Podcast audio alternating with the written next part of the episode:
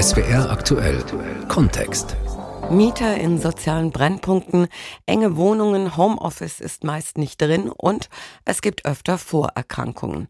Das sind nur einige Gründe, weshalb Covid-19 oft Menschen trifft, die ohnehin benachteiligt sind.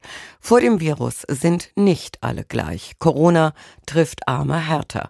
Darüber sprechen wir in SWR aktuell Kontext. Am Mikrofon ist Stefanie Jakob. Nur auf den ersten Blick sind wir vor dem Virus alle gleich. Das sagt der Armutsforscher Professor Dr. Christoph Butterwecke. Und weiter, Menschen sind je nach ihrer sozioökonomischen Stellung unterschiedlich stark betroffen. Einkommensschwache sind häufig auch Immunschwache. Das heißt, Covid-19 trifft sie stärker, weil Arme häufiger an Vorerkrankungen leiden. Herr Professor Butterwecke, wer ist da betroffen? Sozial bedingten Vorerkrankungen haben eher Gruppen, die sozial benachteiligt sind. Das sind sicherlich Wohnungs- und Obdachlose, das sind eher Transferleistungsempfängerinnen und Transferleistungsempfänger, das sind aber auch zum Beispiel die Werkvertragsarbeiter in der Fleischindustrie, die nicht nur harte Arbeitsbedingungen haben, sondern dann auch, weil sie sehr beengt wohnen in den Gemeinschaftsunterkünften, auch entsprechend natürlich schlechtere Wohnbedingungen. Das führt dazu, dass diese Gruppen sich eher anstecken und natürlich auch vor allen Dingen dann härter betroffen sind, was den Krankheitsverlauf angeht von Covid-19. Denn das ist klar, wenn man schon vorher krank war oder nicht völlig gesund, dann hat man natürlich stärkere Wirkungen der Krankheit selbst. Aber Herr Professor Butterwecke, ich kann doch trotzdem auch, wenn ich in einem sogenannten sozialen Brennpunkt lebe, Abstand halten für Menschen äh, leichter Abstand zu halten, äh, die in günstigen sozialen Bedingungen leben. Wenn wir daran denken, zum Beispiel mit dem Auto zu fahren, dann ist das sicherlich weniger ansteckungsgefährdend, als mhm. wenn man sich dicht gedrängt in einem Bus oder in einer Bahn äh, zur Arbeit bewegt. Deshalb haben Wohlhabende und Reiche auch in Bezug auf Covid-19 günstigere Bedingungen, sich eben nicht zu infizieren und nicht krank zu werden. Und natürlich äh, spielt auch äh, der Job eine Rolle. Sie hatten es vorhin schon angesprochen in der Fleischindustrie etc. Es heißt, weniger Einkommen bedeutet auch kaum Chancen auf Homeoffice. Das ist sicher richtig, denn diejenigen, die in höheren beruflichen Positionen sich befinden, die haben eher Möglichkeiten, ins Homeoffice zu gehen, während zum Beispiel der Lagerarbeiter, der Straßenbauarbeiter, der Bauarbeiter Menschen erst recht in prekären Arbeitsverhältnissen wie zum Beispiel Paketboten, äh, Fahrradkuriere, die können nicht zu Hause bleiben, sondern die sind natürlich gezwungen, auch mit vielen Menschen in Kontakt zu kommen und mit vielen Menschen Menschen in Kontakt zu kommen, birgt in sich ein höheres Infektionsrisiko. Ohne irgendwen in eine Ecke stellen zu wollen, welche Rolle aber spielt Bildung bei all dem? Die Bildungsungleichheit, die es ohnehin schon gibt, dass Kinder aus sozial äh, besser gestellten Familien eher Möglichkeiten haben, sich zu bilden, als die in sozial benachteiligten Haushalten aufwachsen. Äh, diese Bildungsungleichheit, die in Deutschland besonders stark ausgeprägt ist, wie das ja auch die PISA-Studien gezeigt haben, diese Bildungsungleichheit nimmt in der Pandemie noch zu. Dadurch, dass zum Beispiel die Möglichkeit, E-Learning zu betreiben, betreiben, Homeschooling zu haben, dann günstiger ist, wenn man in einer Familie aufwächst, die über entsprechende digitale Endgeräte verfügt und die natürlich auch, wenn zum Beispiel die Eltern akademisch gebildet sind, auch eher äh, Hilfestellung leisten können. Ja. In dem Moment, wo zum Beispiel im Lockdown die Schülerinnen und Schüler äh, zu Hause waren und nicht mehr in Kontakt, in körperlichem Kontakt zu Lehrpersonen in der Schule, waren diejenigen begünstigt, die natürlich eben nicht, wie zum Beispiel äh, Kinder aus Migrationsfamilien, vielleicht äh, Schwierigkeiten mit der Sprache mhm. zu Hause vorfinden und die müssen eigentlich noch dringender als andere in der Schule den Kontakt zu Lehrpersonen haben. Das war im Lockdown nicht gewährleistet und dadurch sind diejenigen begünstigt, die eher in wohlhabenden Familien aufwachsen. Der Armutsforscher Professor Christoph Butterwegge. Wir sprechen gleich weiter. SWR aktuell Kontext. Mehr Menschen als sonst brauchen jetzt Hilfe und das macht sich auch bei der Tafel in Ludwigshafen bemerkbar. SWR-Reporterin Vanessa Siemers war für uns dort. Obwohl die Tafel noch gar nicht geöffnet hat, hat sich vor dem Gebäude in der Bayreuther Straße in Ludwigshafen schon eine Schlange gebildet. Rund 50 Menschen haben sich für heute angemeldet. Sie alle sind auf die Unterstützung der Tafel angewiesen. Die Corona-Pandemie hat einige von ihnen in eine Notlage gebracht. Auch Natalia Dekatsch hat die Folgen der Pandemie bereits zu spüren bekommen. Wir haben zugehabt bis Mai oder bis März, dann haben wir wieder aufgemacht und weniger äh, Stunden habe ich auch gehabt. Aber was kann man machen, ja? Wir müssen weiter kämpfen und leben. Aber das ist nicht immer so einfach. Erst recht nicht, wenn man wie Natalia nicht weiß, wie es morgen weitergeht. Wir sind schon alle müde wegen Corona, psychisch müde. Ja, das, das macht auch trotzdem Eindruck. Ja, wir haben äh, auf der Arbeit Teamsitzung gehabt und äh, die sagen auch, die wissen selber nicht, ob wir morgen arbeiten noch oder morgen zumachen.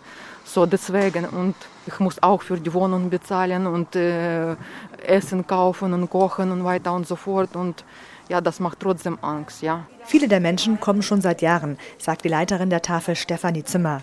Seit der Corona-Pandemie bleiben viele allerdings lieber zu Hause.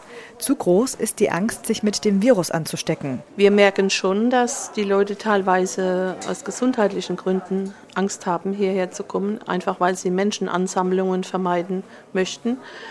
Äh, und die äh, Anzahl der Kunden etwas zurückgegangen ist in den letzten Monaten. Dabei brauchen gerade diese Menschen Unterstützung und sind auf die Spenden der Tafel dringend angewiesen. Es sind hauptsächlich ja ältere und kranke Menschen, die dann mal eher wegbleiben. Und wir fragen uns dann schon, was passiert mit den Menschen? Wo bekommen die ihr, ihre Lebensmittel her? Wie können sie das finanzieren, wenn sie das nicht bei uns bekommen? Das sind die Fragen, die sich uns schon stellen in dieser Zeit. Die Corona-Pandemie trifft aber nicht nur ärmere Menschen. Seit des ersten Lockdowns im März kommen vermehrt auch Ludwigshafener, die vorher noch nie bei der Tafel gewesen sind. Wolfgang Klingberg ist einer von ihnen.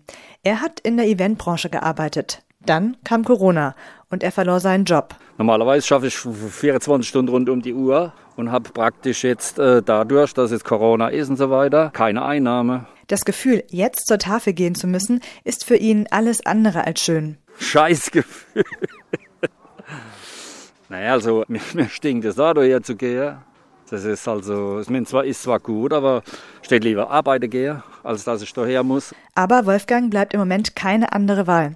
Genauso wenig wie Martina Shinto.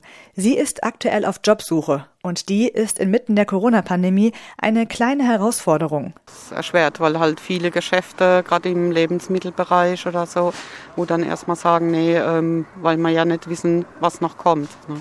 Umso wichtiger ist es für die Betroffenen, dass die Tafel weiter geöffnet bleiben kann. Als die Einrichtung während des ersten Lockdowns für einige Wochen geschlossen war, haben Stefanie Zimmer und ihre Kollegen schnell gemerkt, wie wichtig sie für die Menschen sind. Da war dann schon ähm, bei vielen die Not größer. Das ist ganz logisch. Auch bei den Tafeln wird es eng. Meine Kollegin Vanessa Siemers berichtete. Frage nun an den Armutsforscher Professor Christoph Butterwegge. Welches sind denn hier Ihre Forderungen, die ja vor allem in Richtung Politik gehen? Ja, die Tafeln sind natürlich das Ergebnis eines Sozialstaates, der seine Aufgaben nicht mehr voll erfüllt.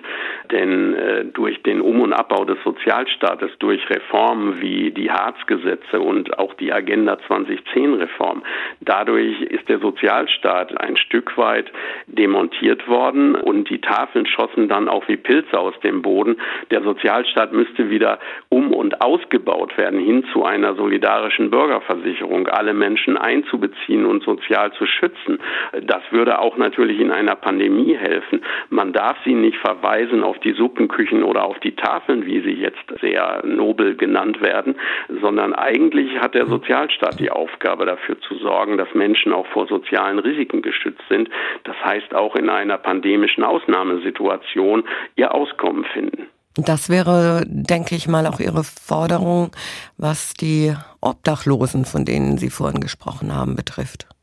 Obdachlose müssten im Winter insbesondere natürlich in Hotels, in Pensionen, in Wohnungen untergebracht werden.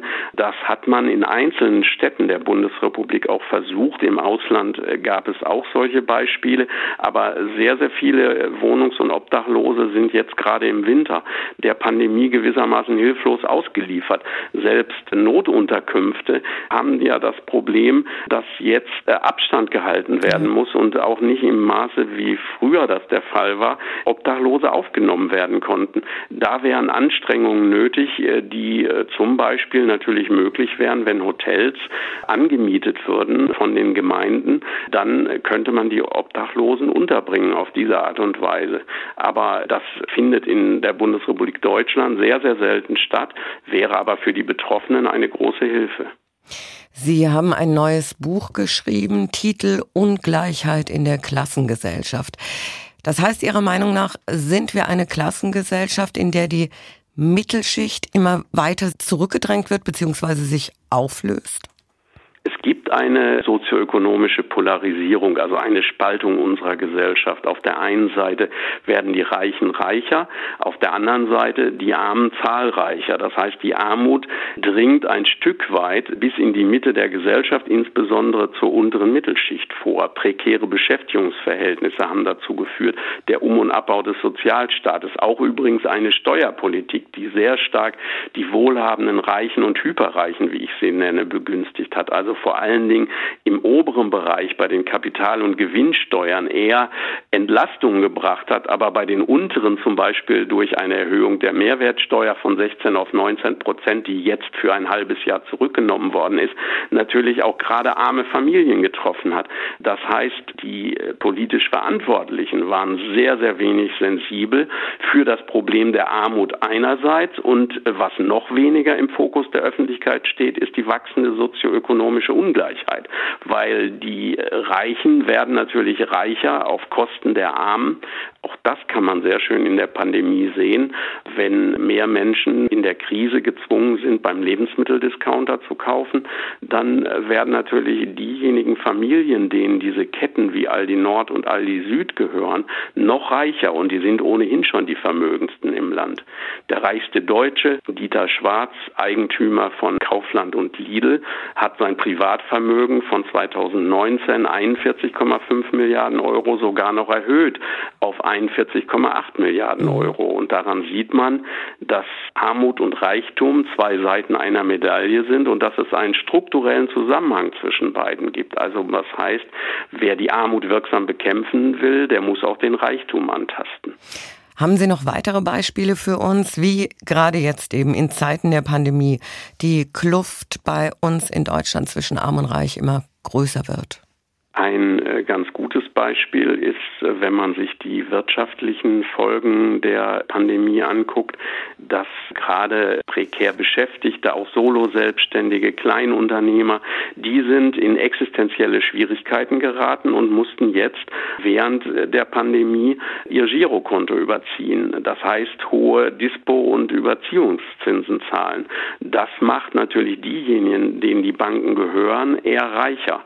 Äh, auch das ist ein Beispiel dafür, wie Armut und Reichtum zusammenhängen und das eigentliche Problem unserer Gesellschaft, ich halte es für das Kardinalproblem von Deutschland, aber möglicherweise auch der ganzen Welt, ist diese wachsende Ungleichheit.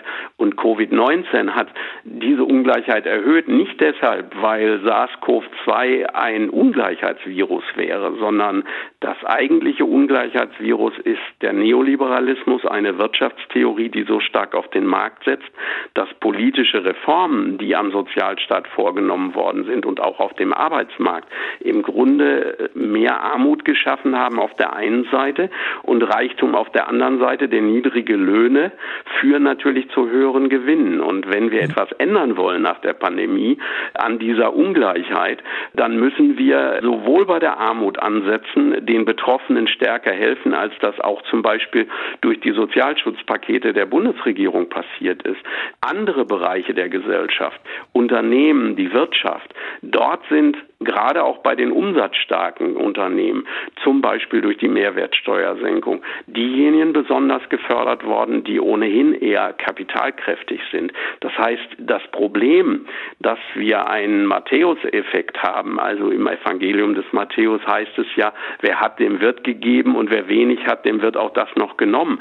Diesen Matthäus-Effekt, den habe ich auch beobachtet während der Pandemie, dass die Hilfen der Bundesregierung sich doch stark auf große Unternehmen konzentriert haben und dort sogar, wenn ich an das Kurzarbeitergeld denke, beispielsweise auch gezahlt worden sind an große Konzerne wie BMW, die im Mai hat BMW 1,64 Milliarden Euro an Dividende ausgezahlt, unter anderem an das reichste Geschwisterpaar unseres Landes, an Susanne Klatten und Stefan Quandt, alleine über 750 Millionen Euro. Und gleichzeitig hat BMW für 30.000 Kurzarbeiter vom Staat Kurzarbeitergeld bezogen, also fast den gesamten Lohn sich vom Staat bezahlen lassen. Und das erhöht natürlich die Ungleichheit, wenn die Reichen auf diese Art und Weise profitieren und auf der anderen Seite Armen nicht in dem Maße geholfen wird, wie das nötig wäre.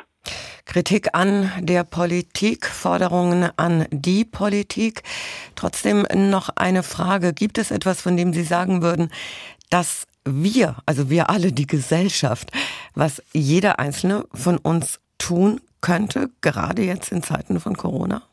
Wir können helfen, wo das bei den Nachbarn zum Beispiel äh, nötig ist, was Einkäufe angeht. Wir können uns auf Balkone stehen und applaudieren, aber wichtiger wäre eigentlich, dass wir uns politisch dafür einsetzen, dass zum Beispiel über Tarifverträge Pflegekräfte nicht nur gute Arbeitsbedingungen garantiert bekommen, sondern auch höhere Einkommen haben.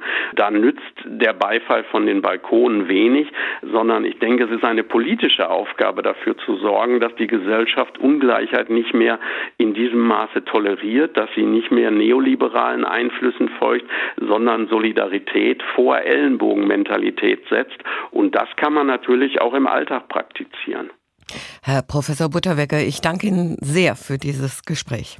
Bitteschön. Der Armutsforscher Professor Dr. Christoph Butterwecke.